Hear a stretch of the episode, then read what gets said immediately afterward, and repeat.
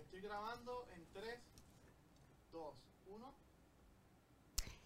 ¿Y regresamos o no regresamos al lugar de trabajo? Esa es la pregunta que tienen los empleados, las compañías y que muchos se está escuchando obviamente el tema y mucho más después de la flexibilización de la nueva orden ejecutiva, pero realidad o mito, se quedó el trabajo remoto para siempre en nuestro futuro. Hablamos de eso y más en este episodio de Recursos Humanos con Calle, agradeciendo a Exija SBGB, este bufete que te puede asesorar en cualquier tema legal y los puedes conseguir en el 787-332-00. 787-332-00. Esto es Recursos Humanos con Calle.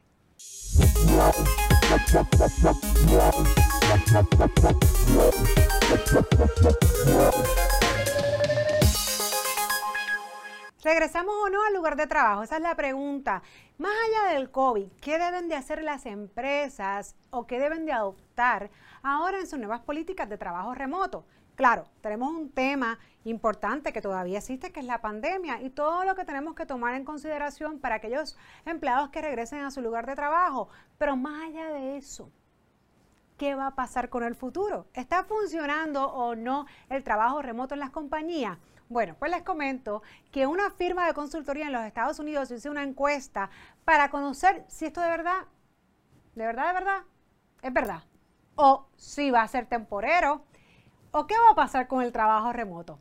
Les comento que el 87% de los trabajadores prefieren trabajar remoto, aunque sea un día a la semana, y el resto irá a la oficina. 13% prefirió trabajar tiempo completo en la oficina. Por otro lado, el 26% dijo que tenía plan de buscar un nuevo trabajo una vez la pandemia terminara. ¿Qué las personas han descubierto en esta pandemia?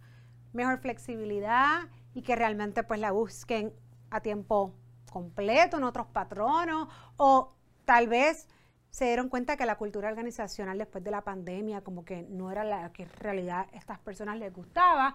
Pues no sé, pero esto parece ser que va a ocurrir o que está ocurriendo. El 80% de estos trabajadores dijeron que están preocupados por su crecimiento profesional. ¿Qué pasó también en este tiempo de pandemia? Que resultó que aquí yo no voy a crecer más nada. Una cosa también sumamente importante que yo he escuchado es que las personas han empezado o han aprendido a valorar un poco más a lo mejor la industria en la que se encuentran, porque se han dado cuenta que ciertos negocios en momentos de necesidad o emergencia no paralizan versus otros que tal vez se han visto lamentablemente en situaciones que han sido cesanteados o bajadas sus jornadas, horas laborables por el tipo de negocio que hacen. Uno de los beneficios que también valoran mucho los empleados es el tiempo flexible y los horarios atados a resultados. ¿Qué es esto de horarios atados a resultados? Es decir, mira, somos orientados a resultados. ¿Qué importa si trabajas 7 horas? ¿Qué importa si trabajas 6? ¿Qué importa si trabajas 12? Si lo que nos importa es el resultado. Sin embargo, hago una pregunta. Si no estás dando los resultados, ¿también estás dispuesto a trabajar más horas? Es un tema un poco controversial y me parece que aquí es importante mencionar la empatía. El patrono debe entender las necesidades de sus empleados y su tiempo libre, sobre todo lo que llamamos como el work-life balance, ese balance de vida y trabajo. Pero el empleado, que a veces no se toca mucho, también debe ser empático con la empresa y apoyar a su patrono, porque si los resultados no se dan, no hay trabajo, para ese patrono, para ese empleado y para nadie. Esto es más complicado de lo que escuchamos por ahí, pero sí es un tema muy importante que yo les invito a que ustedes obviamente, ¿verdad?, lo tomen en consideración. Y aquí le va otra pregunta. ¿Están claras las metas? ¿Cómo saber si en efecto, independientemente del horario o dónde hagas el trabajo, se están realizando los resultados?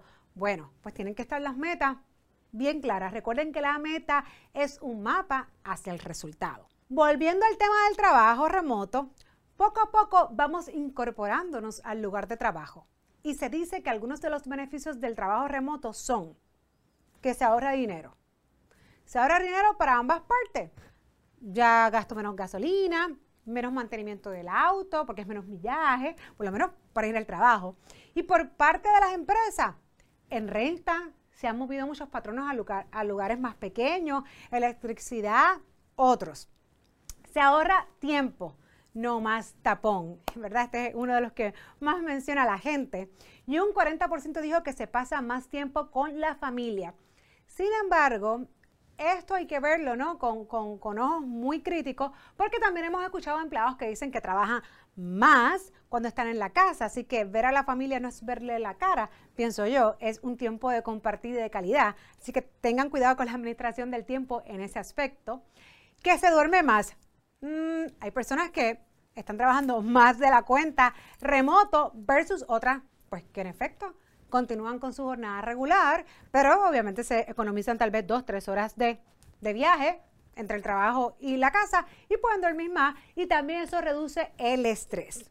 Bueno, esto también depende, ¿verdad? De quién sea. En ocasiones los supervisores tienen un poquito más de estrés cuando no consiguen a su empleado, pero la realidad es que deberían de estar todos no disponibles según las políticas de la empresa. Pero ¿qué es lo más importante si regresamos al lugar de trabajo? Que los empleados que están o no vacunados de igual forma, mi recomendación es que continúen las medidas de limpieza.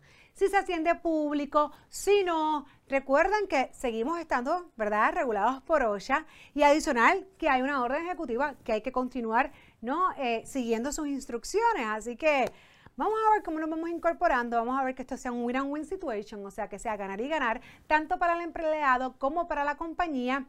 Y mira, pero a ver, se te ven cuando no las caras, a ver cómo, cómo estamos, ¿verdad?